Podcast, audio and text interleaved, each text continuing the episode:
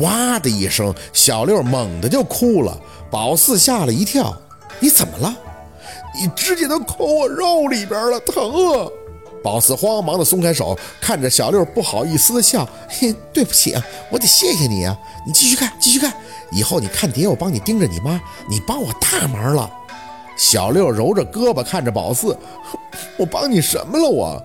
宝四长吐出一口气：“哼，差点就让人给忽悠了。”说着，宝四坐在炕边，想着最后一刹那舅老爷浮现的脸，可以确定是舅老爷想让自己听到那最后一句，提醒自己看到他的真面目。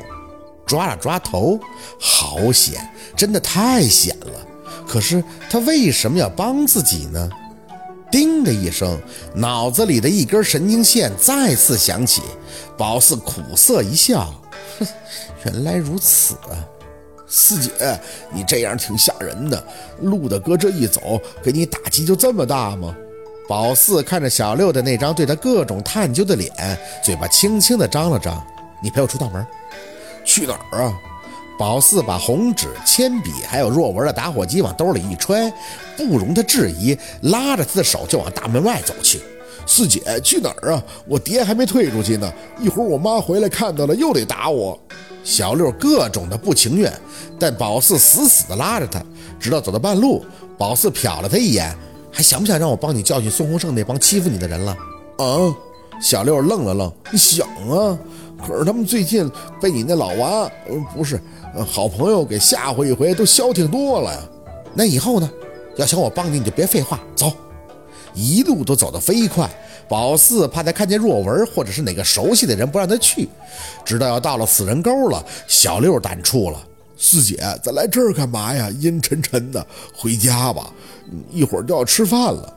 宝四死咬着牙没应声，直到走到死人沟，四处看了一圈，果然发现了一个很破的庙，是小庙，只有大腿那么高，应该是最早荒废下来的土地庙之类的。小六不敢自己走，紧紧地搂住宝四的胳膊。四姐，咱回家吧，别来这儿。我妈说这地方小孩子不要来。宝四提了提气，怕什么？不是还有我吗？说着，大步地向那小庙走去。走到庙前，黑洞洞的一个小口正对着他。宝四想起梦里那个男人的脸，也许他现在就正在里边看着自己吧。只是宝四没有特意选的男人告诉他的时间来，就是晚六点。为什么？因为这里白天都阴，要是六点，那肯定就黑了。宝四要是不胆虚，也不能拉着小六了。想着，他一本正经地看向那个小庙。我实在是不敢晚上六点来，所以就现在来了。我给你送你想要的东西了。小六哆嗦着看着宝四，呃，四姐，你跟谁说话呀？宝四顾不上回小六的话，只觉得阴风阵阵，脸上又开始起鸡皮疙瘩，强撑着勇气拿出那张红纸，嘴里跟着小六说着：“有个神在梦里告诉我，只要我拜他为师，那我以后就无所不能了，也不用去跟舅老爷学怎么做个先生，想做什么，只要找他就能做了。”小六惊讶：“嗯，这么神啊？”宝四轻笑一声：“哼，当然神了，你看见没？”只要我把这红纸撕成小人的形状，把我的名字写下，再对着他磕头就行了。说着，宝四手上的动作飞快地撕出一个形状，然后用铅笔在后边写上名字。怎么样？小六彻底傻了。四姐，这不是王八吗？宝四轻轻一笑，哼，就是给他个王八。说完。宝四就用打火机点着了王八形状的红纸，抬手往破庙前一扔，一口唾沫也随即吐了出来。呸！送你个王八当你的徒弟吧，大骗子！你还想骗我？我告诉你，我还没你想的那么傻。四姐，你干啥呀？宝四来不及跟小六解释，上前一脚就踹到那个破庙上。骗子！我让你想钻我空子，让你忽悠我，你个大骗子！踹了一阵儿，宝四感觉有些累了，腰一掐，指着破庙就嚷了起来：“我告诉你，我是跟二舅说不想做个先生，我怕哭，怕先生难，我学不会。现在我不怕了，你知道为什么吗？因为你提醒我了，你让我知道我必须做一个先生，才能保护我二舅，才能保护我家人。不管多难，我都一定要做个先生。让我给你烧纸人儿。”你是想控制我，好再害我二舅吧？呸！卑鄙无耻！我老说最坏的就是你这种了。你还迷我的眼，说洪水让你控制了，你是神，你就吹大牛吧你！我老说那是天劫，是天要渡劫，佛祖见到这种天劫都要闭眼睛的。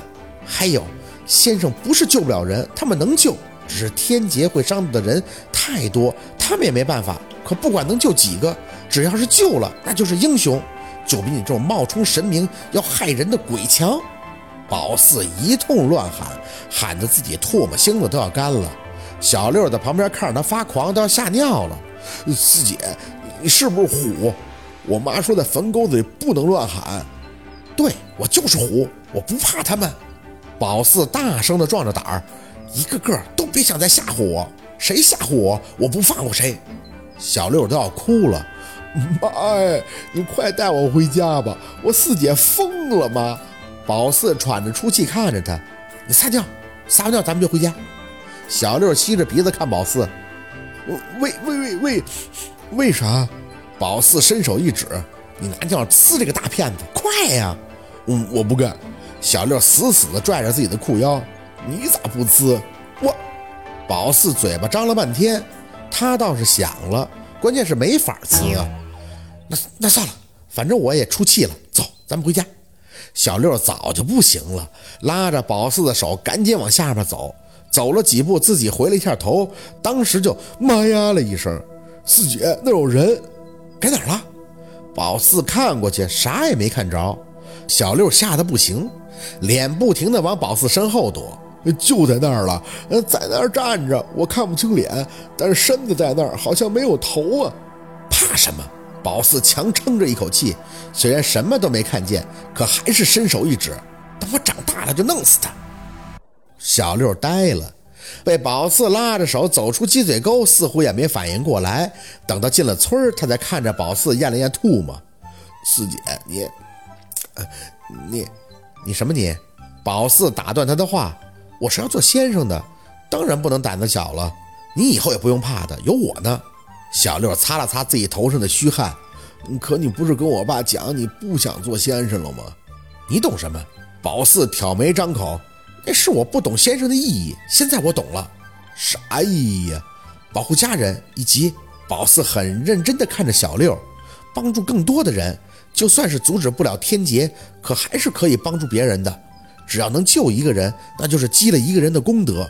当然，还有姥姥说，她说先生是要靠悟性，还有道行才能预知到天劫的。可我却预感到了，这是不是说明我比我自己想的有悟性？那你不说做先生很难吗？能行吗？宝四拉着小六的手往家走着，嘴里直接回道：“行也得行，不行也得行。以后我不会再动摇了。”小六没动静了，走了好一会儿，宝四才看着他开口：“那你呢？还要做老大吗？”说起这事儿，宝四一定要感谢小六，不然他稀里糊涂的肯定想不了这么明白，哪怕心里有疑问，也会去拜那个什么鬼为师了。我可不敢再说做老大了，我妈说下次我再提这个就把我腿打折。小六嘟囔着看着宝四：“四姐，你刚才喊着说救人就是英雄了是吗？”宝四点头：“是啊，能救人命当然就是英雄了。”嗯，那我也想当英雄。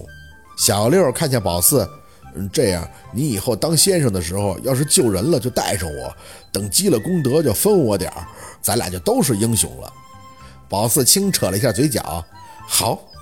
刚跨进大门，凤年就满是疑惑地走过来，上哪儿去了？我这一回屋，你俩都不见了，这都要吃饭了。奶，我我们去。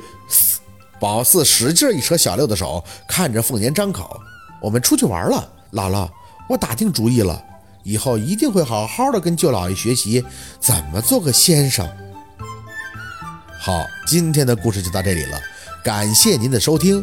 喜欢听白好故事更加精彩，我们明天见。